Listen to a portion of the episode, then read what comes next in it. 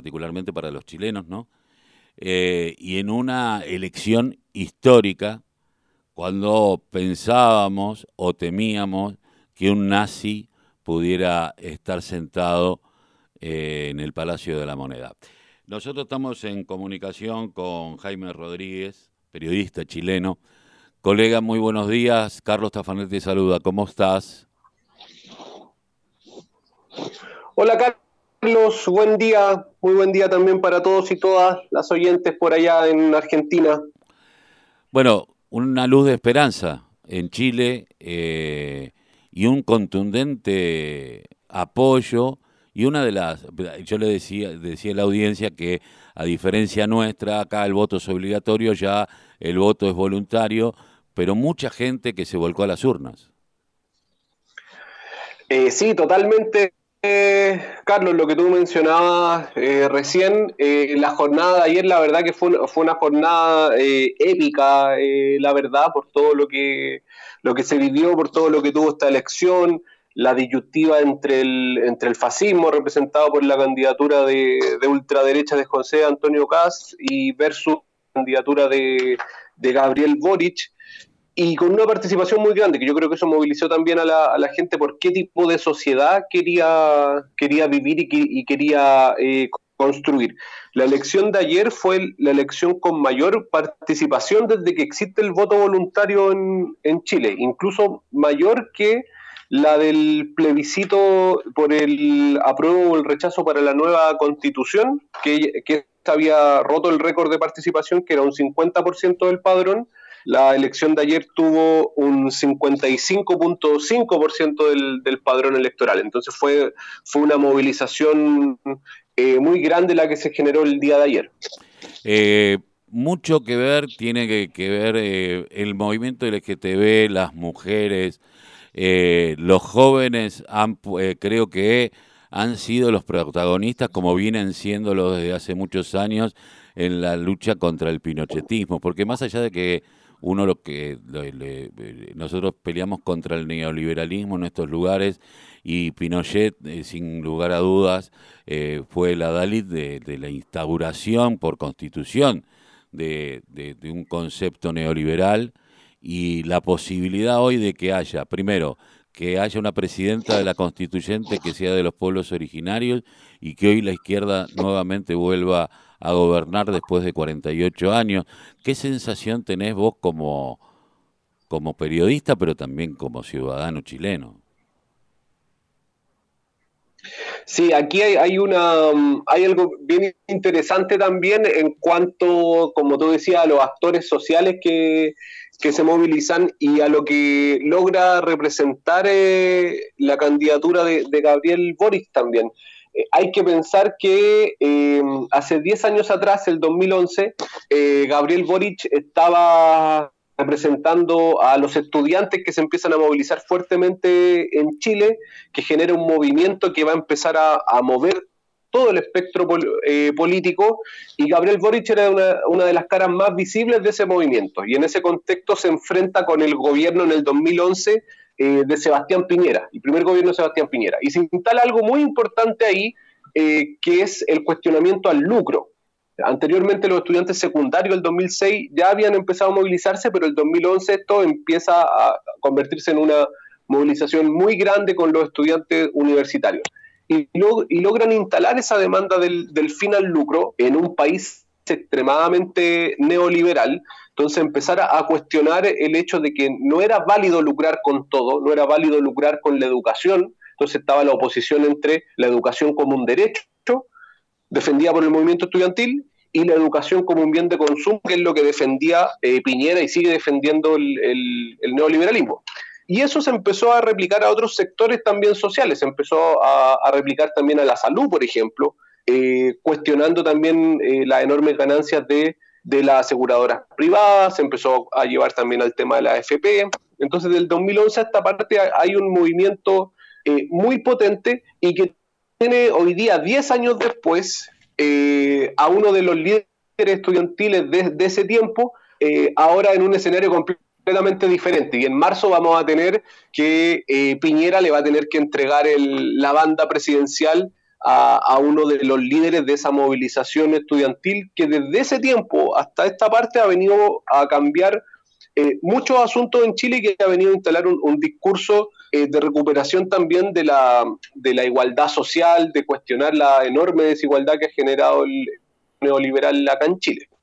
Eh, vos sabés que pensaba, Jaime, en que qué va a pasar con las fuerzas de seguridad y el ejército que tienen una matriz pinochetista muy grande y donde todos los viernes, hasta estos últimos viernes, sigue reprimiendo ahí en la Plaza de la Dignidad, donde se perdieron, muchos perdieron la vista, ¿no? Porque tiraban a los ojos. Eh, que lo, nosotros que, que, tal vez peinamos canas, eh, conocemos lo que es eh, en nuestros países la, represión, la represión constante. Acá se cumplen 20 años del argentinazo, en aquel que se tuvo que ir de la Rúa cuando el pueblo salió a la calle y donde perdimos 38 compatriotas en esa lucha. Y digo, y qué contradictorio, ¿no? Esta, este recuerdo que tenemos nosotros de esa, de esa gesta popular enfrentándonos a, a, a la represión y al poder instaurado por el neoliberalismo y el FMI y que Boric ganara del otro lado de la cordillera, ¿no?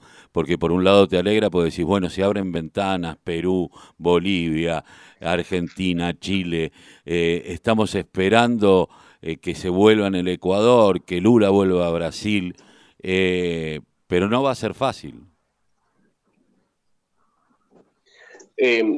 No, tota-, totalmente, totalmente, y en, y en Chile particularmente eh, la represión ha sido eh, brutal, como tú mencionabas, el tema de los mutilados oculares, a quienes iban a protestar en las diferentes ciudades y recibieron disparos eh, de, de, los carabineros en sus ojos, que a muchos cegaron.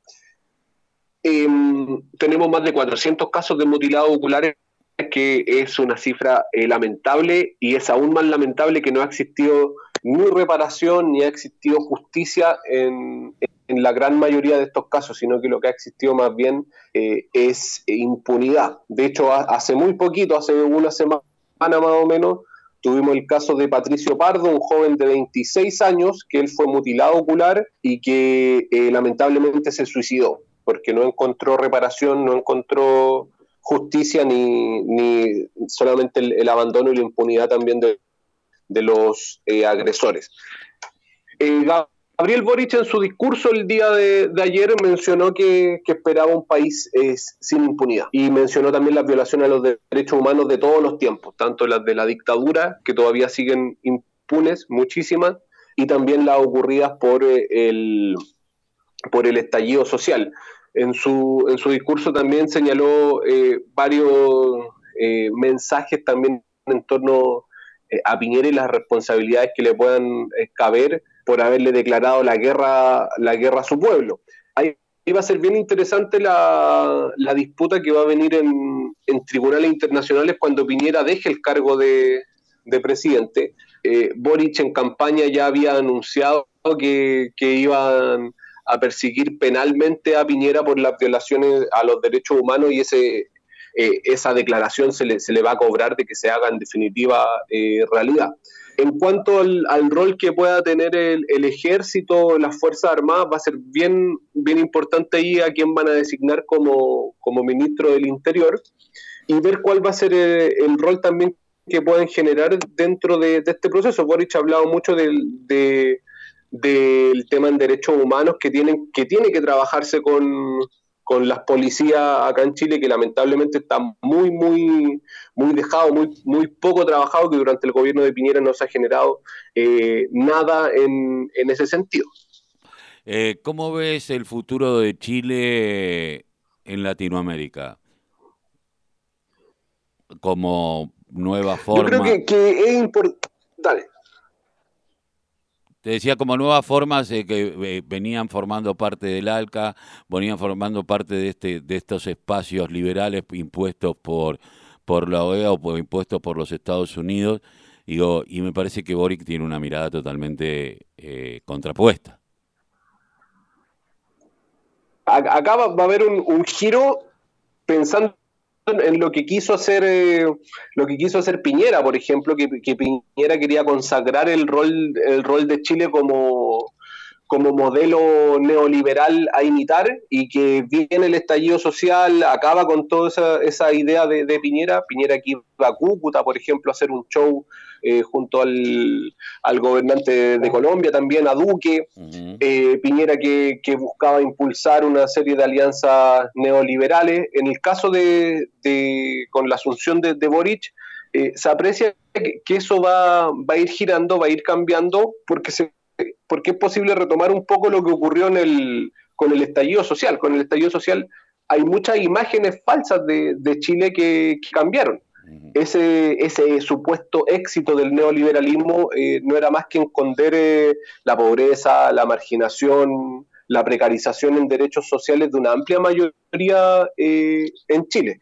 Y frente a eso, sin, sin duda que va a existir un alejamiento de esos bloques eh, neoliberales, no sabemos hasta qué nivel también, porque hay que recordar que si bien eh, Boric representa un nuevo conglomerado que es el Frente Amplio que llega al poder, que rompe con quienes se han repartido el poder desde los 90 a la fecha, también cuenta con el, con el, con el apoyo, por ejemplo, de algunos miembros de la concertación que queda por ver qué rol van a tener efectivamente en el gobierno. Por ejemplo, Ricardo Lagos, Michelle Bachelet, eso está por, por definirse.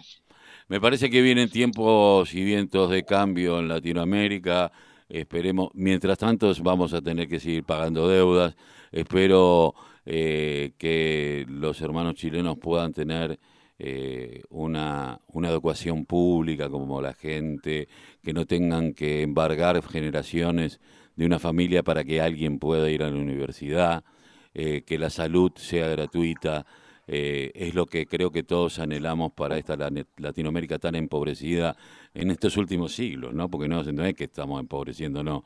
Desde ahora, teniendo países tan ricos, eh, recién estaba mirando que ahí en Chubut, eh, bueno, siguen las marchas contra la minería y así lo abierto, el extractivismo y sigue la represión en nuestro país, mientras que ustedes también viven estas situaciones a cotidiano, ¿no?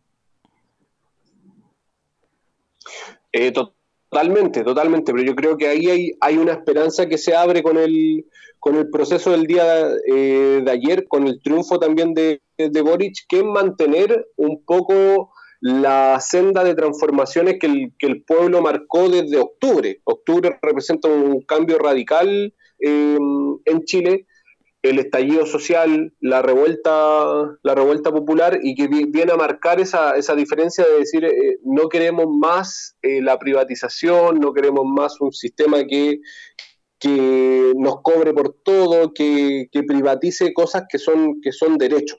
Y eso yo creo que va a estar muy marcado en lo que, lo que se viene y desde el día de ayer ya se empezó a vivir esa, esa esperanza de movilización Mm, que, pueda permitir eh, transformar, eh, transformar Chile y, generar las condiciones para una sociedad más justa y más igualitaria. Por último, ¿cómo ves la relación con nuestro país, con la Argentina, que siempre ha sido tan, tan de, hermandad y de pelea, tan contradictoria por, eh, muchísimas veces, porque los pueblos no... o sea, nosotros nos alegramos cada vez que, que, ustedes pueden lograr algo y creo que debe pasar lo mismo del otro lado. Y, eh, ¿Cómo lo ves? Sí, yo creo que a, nivel de pueblos también esto marca un poco eh, volver a, Chile, volver a mirar Latinoamérica también. Yo creo que en, el último, la última década intentaron mucho armar un discurso de que de que Chile como que se alejara un poco de, la integración territorial, de que mirara a otros sectores, un discurso muy, muy neoliberal para insertarse en, otros lugares. Y eso la verdad que desde octubre eh, empieza a cambiar porque tenemos, nos damos cuenta también que tenemos los mismos problemas, que tenemos las mismas dificultades de, todos los países hermanos eh, latinoamericanos y que la única vía también de, ir construyendo eso eh, es a través de la, de la integración, es a través del compartir también y a, través de, generar esos procesos de integración. El Frente Amplio, que el conglomerado de Boric, eh, ha ido generando un poco eso. Tendiendo ciertos, ciertos puentes. Con, su hermano natural, por ejemplo, del Uruguay, tienen una relación mucho más fluida, pero también con organizaciones y diferentes grupos eh, de Argentina.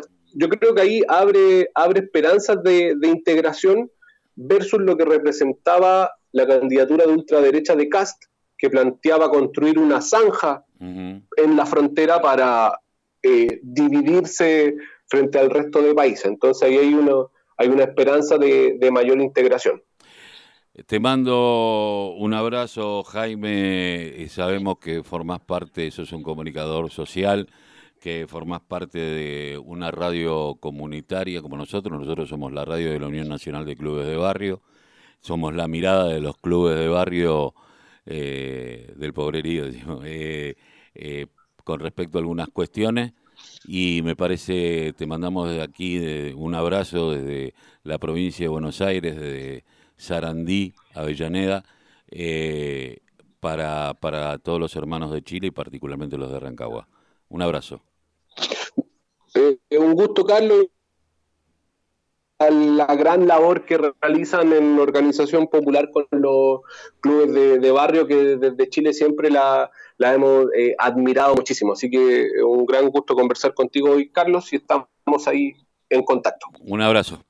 Eh, bueno, un hermano trasandino, el Juan Jaime Rodríguez, comunicador popular de una radio comunitaria, eh, contándonos un poco para que aquellos que creen que las radios comunitarias son radios chafa, vos te das cuenta la manera de pensar, de analizar y, de lo que se viene.